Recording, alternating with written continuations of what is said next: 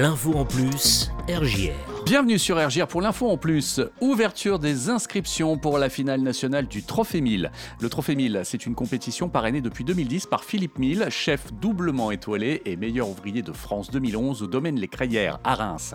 Soutenu par la région Grand Est, ce concours est composé de deux grandes étapes, la finale nationale et la finale internationale. Pour la 12e édition consécutive, le Trophée 1000 ouvre ses inscriptions à tous les apprentis et lycéens français du secteur de l'hôtellerie-restauration de niveau 3, 4 et 5.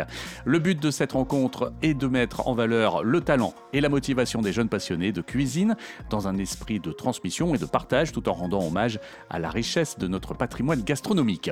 Le trophée national aura lieu au centre des congrès de Reims. Il y a plusieurs concours dans le trophée 1000, cuisine pâtisserie, service sommellerie, euh, cuisine et service. L'équipe gagnante de chacun des concours se verra remettre le trophée national ainsi que de nombreux cadeaux. Elles représenteront également la France lors du Trophée 1000 international en mars 2023 face à 10 autres pays. À retenir donc les temps forts du Trophée national. Vendredi 28 octobre 2022, ça sera la clôture des inscriptions à 14h et l'annonce en fin de journée des 10 équipes sélectionnées sur dossier.